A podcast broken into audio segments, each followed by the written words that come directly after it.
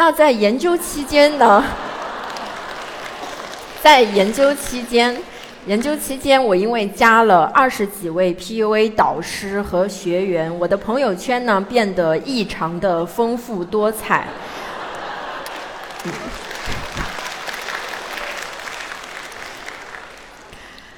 那我在观摩了大量的他们这种很雷同，但是又不完全一样的照片，因为他们是强调一定要真实的拍摄，不能用别人的图片。我发现，其实你光有光光鲜亮丽的图片是不够的，你还要学会图文不符、声东击西，才能显得不 low 啊，才能避免显得太刻意。比如说这个。当中有一个很典型的啊，说走就走的旅行。那么这个其实也是在从侧面展示他的手镯、腰带、鞋子、眼镜等等奢侈品。那后来呢，在因为一年多的时间里面，我看了太多的图片之后，我自己做了一个总结啊：咖啡书店小情调，红酒旅行高尔夫，呃。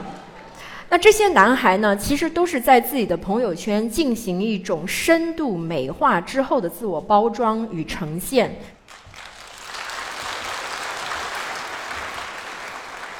大家好，我是刘海平，非常感谢一奇的邀请，让我能有机会在这里跟大家分享我关于情感专家的研究。那么，首先请允许我问几个问题，让我们来一起回忆一下。在你找对象的过程当中，你有没有使用过互联网？包括但不仅限于相亲网站，还有那些用左滑右滑来表示喜欢与否的手机应用。那么后来在进入恋爱之后，你有没有偷偷的搜索过恋爱技巧？或者是不幸被对方提出分手之后痛苦万分，在网上搜索如何挽回啊？那如果是没有谈过恋爱的朋友呢？你有没有在书店里或者是在网上看过情感专家的书籍，亦或是在网上不小心刷到了一些情感专家的视频？那我想，可能在座的各位都不能幸免，我也一样。那我们所生活的这个当下时代，正处于一个剧烈的转型期，而这转型期的亲密关系呢，似乎也变得越来越困难，而且总是跟痛苦、焦虑、矛盾、纠结捆绑在一起。婚恋焦虑仿佛成了大部分人生活中难以避免的一个烦恼，而这个烦恼也孕育了商机。在二零一五年，当我开始读博的时候，我反复的发现一个词，叫做“剩女”。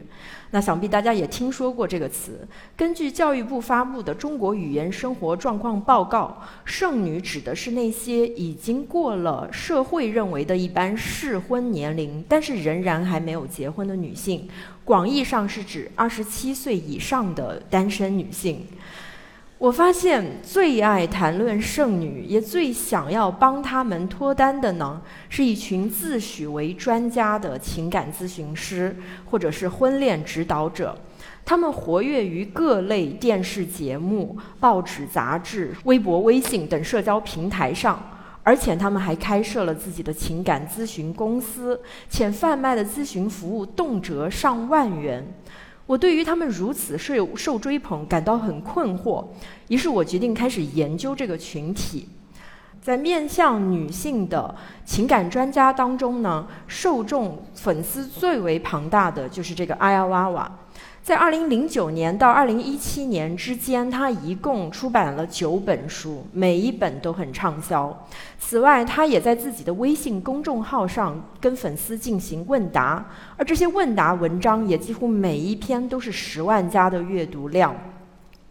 那这位拥有三百万粉丝的情感专家在自己的书里写道。根据美国进化心理学的研究，人类所谓的爱情就是一场精心计算的价值匹配，本质上跟动物间的繁殖行为并无区别。那么，所有的动物或人类呢，都想要繁育出健康貌美的后代，所以女性要提高自己的 mate value 伴侣价值，简称 MV。那同时，因为所有的雄性都本能的想要延续自己的基因，恐惧后代并非自己亲生，所以女性要降低 paternal uncertainty 亲子不确定性。具体表现为要温柔、嘴甜、善于崇拜、衣着不能太暴露、事业心不能太强等等，才能获得这个男性对于你的忠贞的信任。进而对你进行亲职投资，以及满足你的要求。那么后来有记者写邮件给进化心理学的创始人，也就是这位阿亚娃娃在自己的书中反复引用的心理学家 David Buss，问他怎么看阿亚娃娃对于他理论的解读。Buss 教授回信了，他在信中说呢，阿亚娃娃对于进化心理学研究理论的解读是没有错的。在长期择偶时，男性比女性更看重外表，女性比男性更看重地位资源，这一点已经被反复证实，没有什么可怀疑的了，它是事实。但是我的问题是，事实，尤其是过去的、曾经的事实，就应当或者说可以成为指导当下和未来的婚恋指南吗？即使是这样一个覆盖了三十七种文化、一万多人的实证性研究，它也并没有考虑到在父权社会下女性难以获得资源这样一个因素对于女性择偶策略的影响。如果女性本来就能平等的获得地位和资源，那么她们在择偶时是不是就不会把男性的地位和资源排在第一位了呢？换言之，这里面真正的自变量并不是性别，而是不同的性别处境。但是很显然，谢谢大家。很显然，情感专家他们并不想要去质问社会环境或是这种处境对于人们择偶策略的影响。他们所做的是把这种所谓的描述性科学研究成果立马拿过来，转化成包装成一个。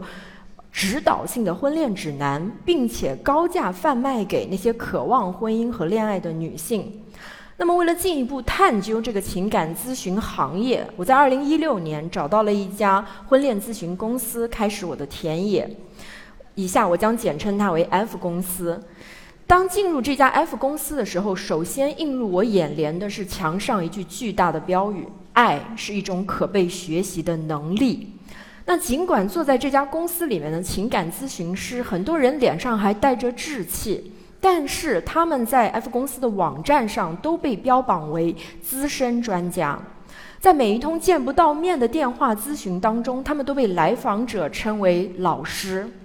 那 F 公司的创始人 C 先生在与我的访谈当中坦白说，几年前当他开始创业，他本来想做的是面向男性的婚恋指导。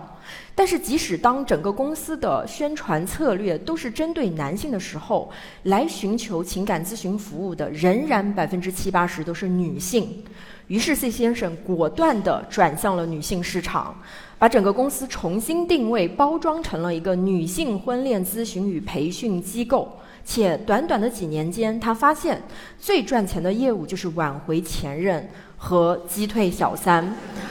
且市场需求极大。那么，为了短期内能够迅速的扩大公司的规模，F 公司推出了一个二十一天速成情感咨询师的培训项目。在田野当中，我参加的就是这个项目，所以我去学习如何成为一个情感专家。图片当中坐在右边这个穿白色衣服的人就是我，呃。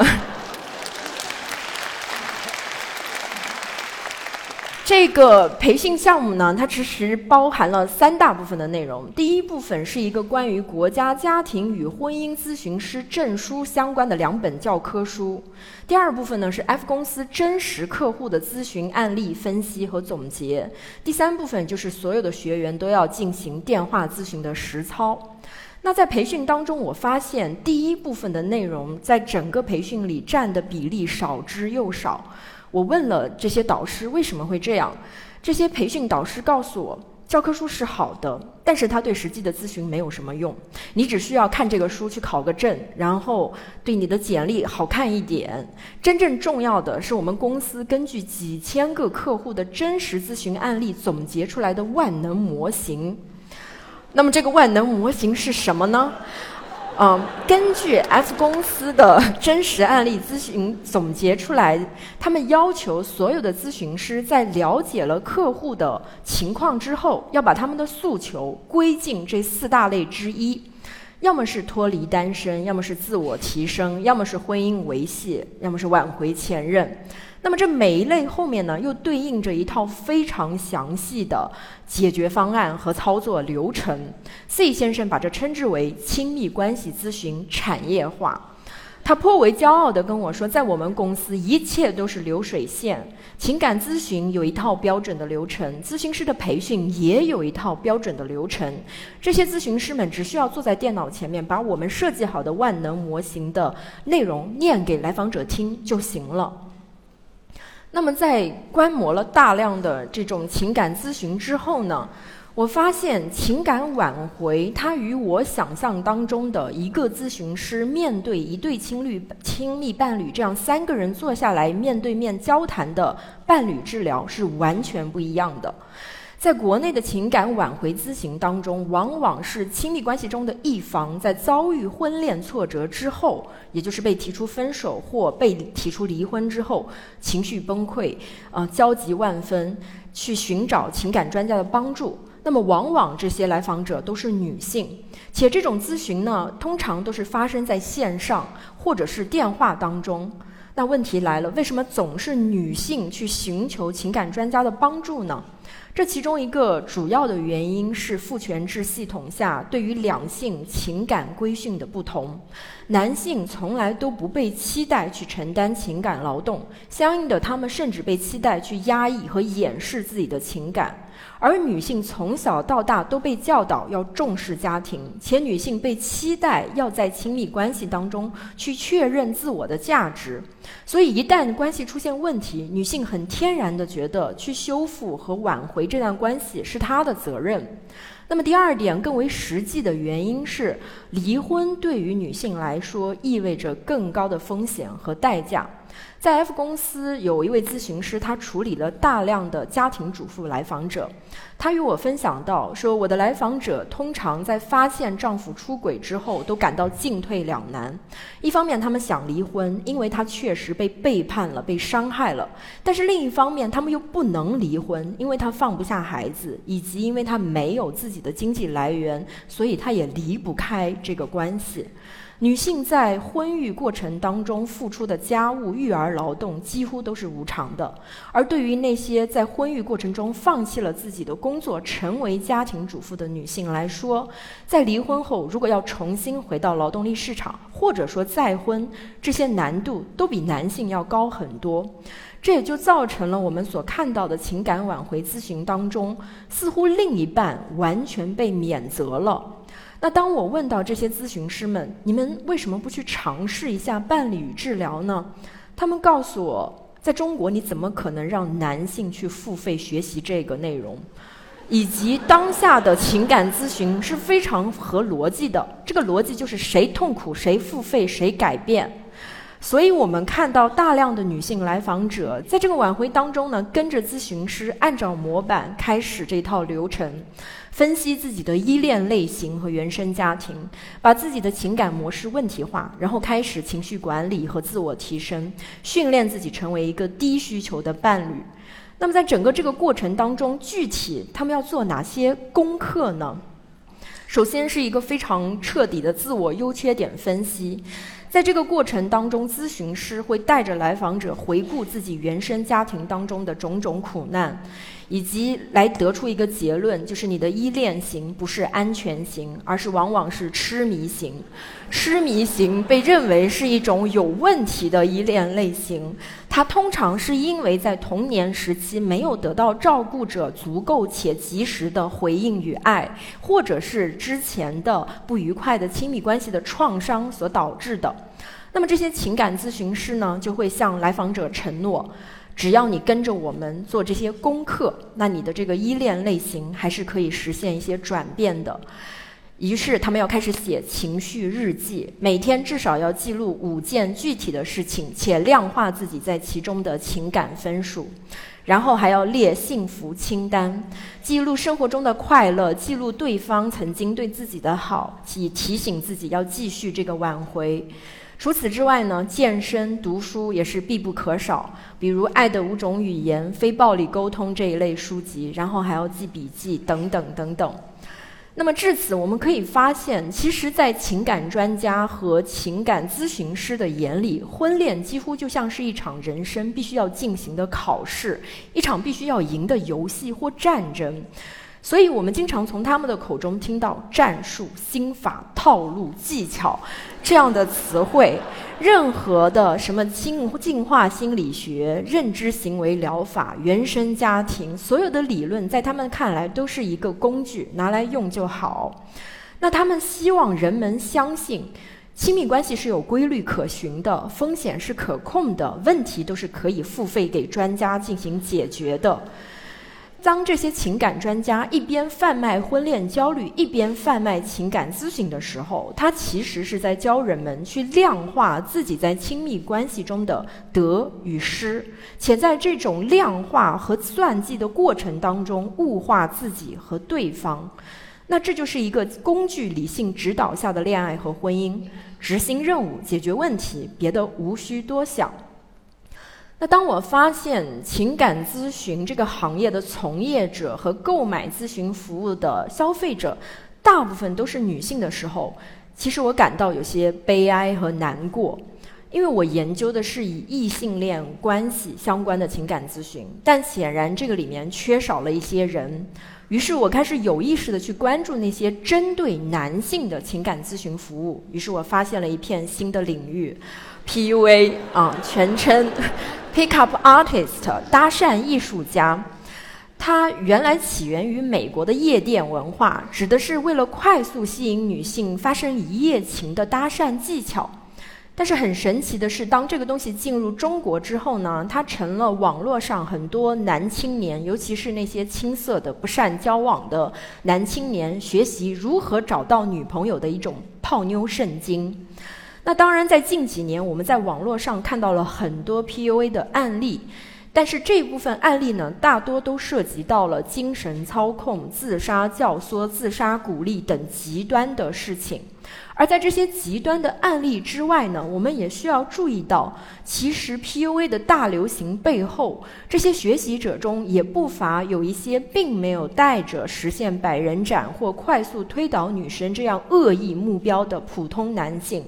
他们是带着想要找到一个女朋友这样不那么恶意的目标去学习 PUA 内容的。那么，我也想去探究，在中国 PUA 的大流行背后。是否也是很多普通男性的男性气质焦虑，以及他们自己在婚恋当中面临的困境？那么一开始呢，我是在一家叫做“坏男孩”的 APP 上，嗯，学习了很多的 PUA 课程，但是这是不够的。呃，因为我需要接触到真实的学习 PUA 的男孩，于是我找到了一家进行线下培训的初创小公司，我把它简称为 W 公司。W 公司的口号是“做你的情感管家，帮你实现情感自由”。当我到 W 公司的时候，他们正在给二十几位男青年进行线下授课，这个课程长达十个周末，收费近八千元。W 公司的负责人告诉我，来上课的这些男孩呢，有几个富二代，但是除这些富二代以外呢，大部分都是在大城市打拼的普通男青年，他们的收入在一万元左右，不擅长打扮自己，也不知道该如何跟女生交谈。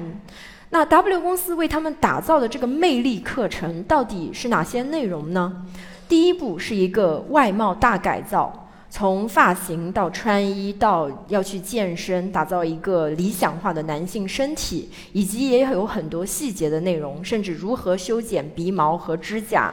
如何选择袖扣，如何佩戴领带、领结等等。简而言之，就是这些男孩要去学习如何从头到脚地做一个精致的都市男子。他们在课程当中也需要提交自己在改造前后的照片对比，作为交作业。那么第二步呢，就是在朋友圈进行展示面的建设。这个用 PUA 的术语来讲，叫做 DHV（Demonstration of Higher Value，高价值展示）。在这个过程当中，W 公司的培训导师提供给他们付费学员五个 G 的干货。这个所谓的干货呢，其实是 W 公司培训导师自己的朋友圈截屏，呃，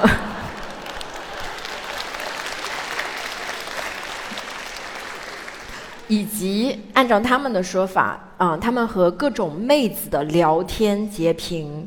在这个过程当中，他们也会手把手的教这些男学员如何拍摄出有品位的照片，以及如何修图等等。那最后一步就来到了实操环节。W 公司要求这些学员必须在各大婚恋交友平台上以及微信上使用摇一摇或者是附近的陌生人等功能去操练他们所学到的搭讪技巧。每周至少要跟七到十个女性进行线上聊天和线下邀约。那值得一提的是，在整个这个课程当中，W 公司的培训导师从来都不标榜自己在教 PUA。他们所强调的是，在给青年男性赋能，教会他们如何展示自己的高价值，从而能够轻松的狙击女神。那在研究期间呢？在研究期间，研究期间，我因为加了二十几位 PUA 导师和学员，我的朋友圈呢变得异常的丰富多彩。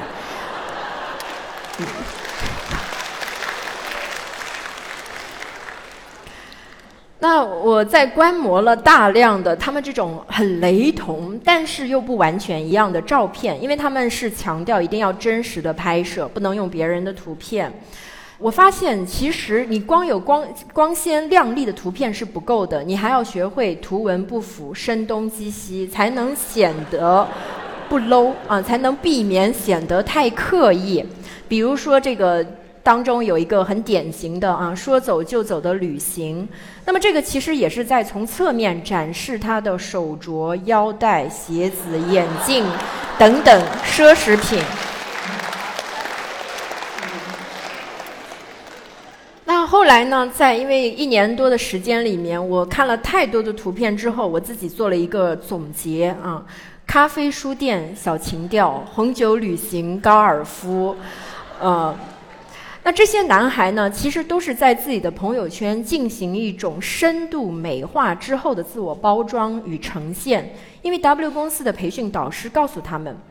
不论是探探、陌陌、世纪佳缘还是真爱，你在任何一个平台上约到的妹子，你都必须把她引流到微信上面，否则不可能有进一步的发展。那么，妹子加了你的微信之后呢？第一步就是翻看你的朋友圈。如果你的朋友圈毫无价值和亮点，妹子自然不会对你感兴趣。所以，这些 PUA 男孩对此深信不疑，非常努力的去建设建设自己的朋友圈高价值展示面。再给大家展示一些精彩的内容。那这三张图片我现在放在一起，显得非常的有冲击力。但是当它出现在我朋友圈里时候呢，其实已经时间跨度上有八个月之久，以至于我经常会产生一种既视感。我为什么总是看到似曾相识的图片和内容？但是他们的确是来自于三个不同的人。那后来我在进行田野资料的整理的时候呢，我才发现，其实这背后有很多的公式。那么他们很多学员是按照这个公式去套用，那显然在泳池边搔首弄姿啊，从背后进行一些拍摄，是一个典型的高价值展示公式。那在呃我的研究过程当中呢，其实发生了很多有意思的事情，其中就有一些 PUA 男孩质问我说：“你这么朴素，连妆都不化，怎么可能是研究 PUA 的呢？”我才意识到，在他们那里，研究是另外一种含义。那曾经有一度，我也尝试实践一下这个高价值展示。当我去到了相同的景点，我决定来一张这个照片的时候，很显然遇见了谁，决定了我被拍成什么样。当然，这个比较呢，除了幽默、好玩、调皮一下以外呢，其实我是想要告诉大家。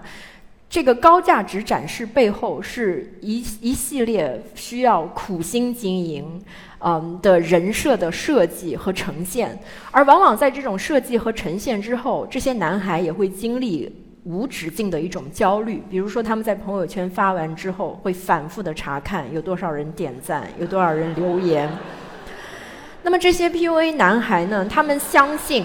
只要在朋友圈里活得有钱有闲、光鲜亮丽，就能够吸引到潜在的女朋友。他们都在似乎想要构建出一种更加理想化的男性气质，而这种男性气质显然是围绕着消费主义展开的，且基于一种通过消费实现向上的社会流动的一种抱负。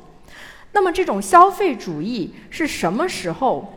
进入到男性气质以及亲密关系当中的呢？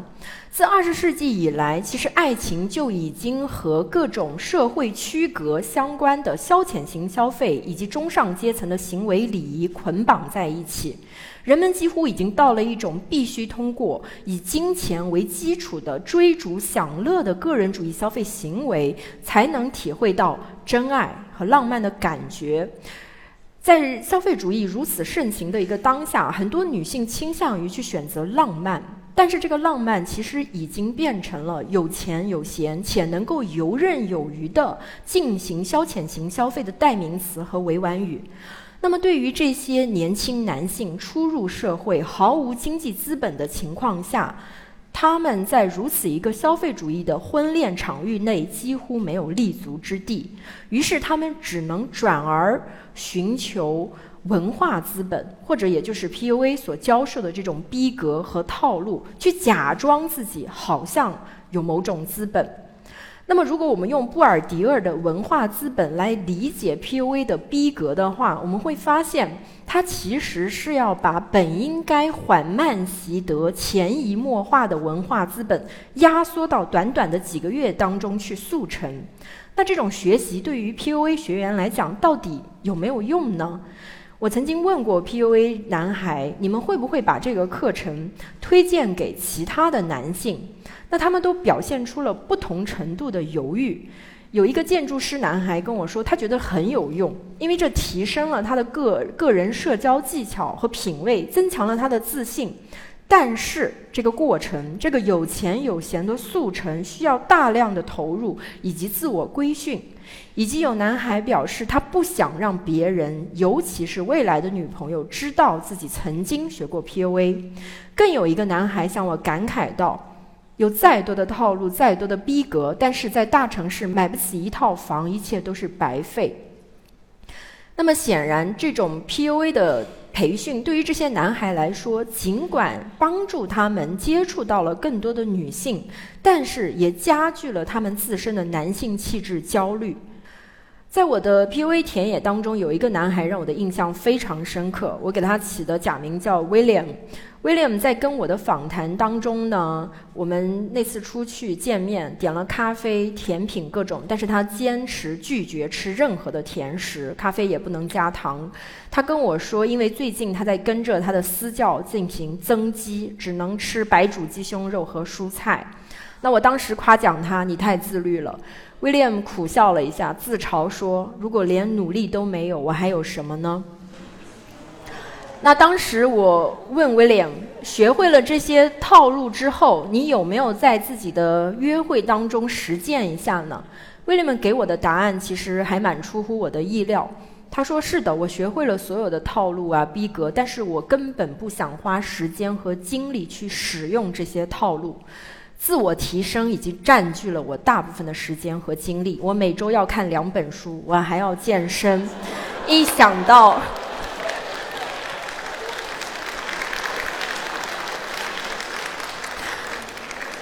一想到这周末如果要约一个女生出来，我还要至少花两小时提前计划和安排，我已经不想约会了。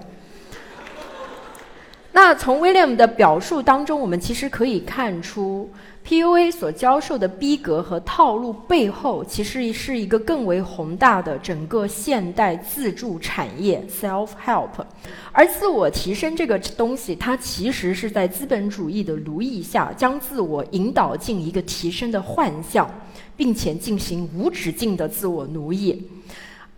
当我问威廉，我说：“那除了关于自我提升的这个顾虑之外，你本人是如何看待套路这个东西的？”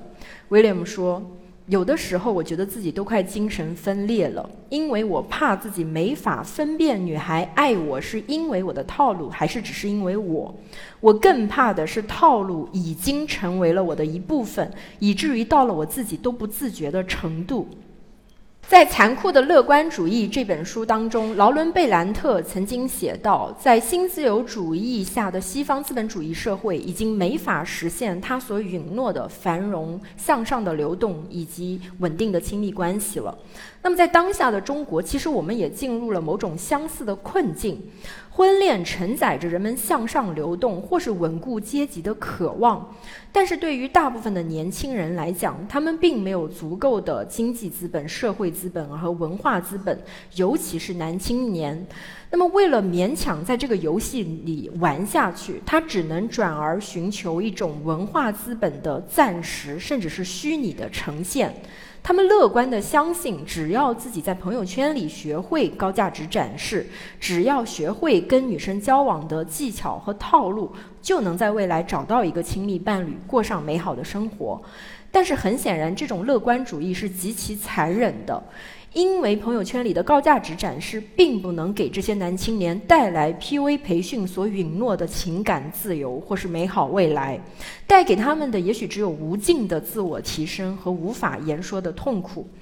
那么在去年夏天呢，我尝试着去联系曾经的一些 PUA 被访男孩，想要跟他们进行一个跟进访谈。那很可惜，有一些男孩已经离开了这个城市。有一些人呢，不太愿意跟我再见面了。呃，其中最后真的约出来见面的，只有这个对于套路说自己感到精神分裂的威廉。那图片当中呢，其实是二零一七年我们第一次访谈的时候，当天他发了一条朋友圈，说到自己与女博士第一次正式接触，从人类学聊到社会学，再到哲学，受益匪浅。嗯。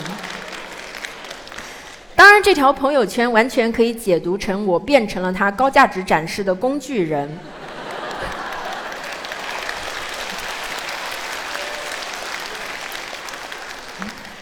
但是讲实话，我那天下午自己也觉得聊得蛮开心的，呃，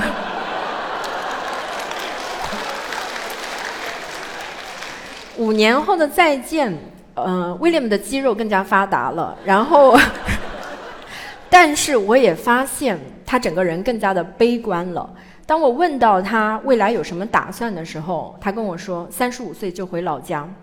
目前还在这座城市，是想多挣点钱。但是挣够钱之后回老家买套房，然后再考虑娶妻生子的生子的事情。那在我的田野当中呢，其实我遇到了形形色色的人，有把进化心理学当成婚恋指南的女孩。有愿意支付高昂的费用去寻求小三击退的家庭主妇，有因为找不到女朋友而去学习 PUA 的男孩，还有在流水线上速成的情感专家。那么在与他们的访谈和交往当中，我发现他们有一种共同的叙述口吻。当然，这个叙述口吻，也就是我们所谓的整体性情感架构。这个架构就是我改变不了规则，所以只能改变自己去适应规则，努力成为规则里的赢家。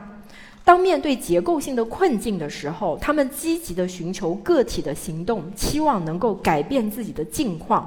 而当他们对亲密关系里的问题感到无可奈何时，同时又对自己所采取的行动充满了乐观的憧憬。那么，即使是在西方更为成熟的一个伴侣治疗体系下，以及当我这样批判速成的情感专家，当有些情感专家向往西方的这些伴侣治疗时，它真的会是一个更好或是更有用的选择吗？对此，社会学家伊洛斯已经给出了一个否定的答案。他认为，在西方，伴侣治疗师把沟通建构成仿佛能解决所有婚姻问题的一个手段，但是这种沟通又必须要在伴侣治疗师的协助之下完成。且伴侣治疗师认为，提升沟通技巧就可以弥合亲密关系中的大部分问题。然而，伊洛斯认为，这些问题的根源往往是社会和性别的不平等。举一个非常简单的例子：当一个女性提出说她的丈夫并不帮她做家务的时候，伴侣治疗师可能会建议她。我需要你帮我一起分担家务，是比你应当跟我一起分担做家务更好的一种话语表达。但是，这种所谓的沟通技巧的提升背后所遮蔽的，其实是家务劳动本身后面的性别不平等问题。就算这些伴侣治疗师说服了人们，只要相信他们的情商、爱商、沟通技巧的提升，就能获得更好的亲密关系。但是对于人们整体所遭受的爱情生活的集体困扰，他们并没有得出什么洞见。其实我的整个田野已经是六七年前的事情了，所以当今年夏天一起找到我的时候，我的第一个反应是情感专家已经是过去式。因为一方面以 ILR 为代表的婚恋专家呢已经风头不再，多家 PUA 公司也都被整顿关停，像坏男孩这样的 APP 也都被下架。二零二一年十二月，我国的妇女权益保障法在修订草案中已经明确增加禁止通过精神控制残害妇女，也就是说 PUA 是一个违法行为。那么同时，作为一个大学老师，在与年轻人的交往当中，我又时常直观地感受到社会的变化。我从我的零零后学生那里学到了一首打油诗，和大家分享一下：智者不入爱河，冤种重蹈覆辙。寡王一路硕博，我们终成富婆。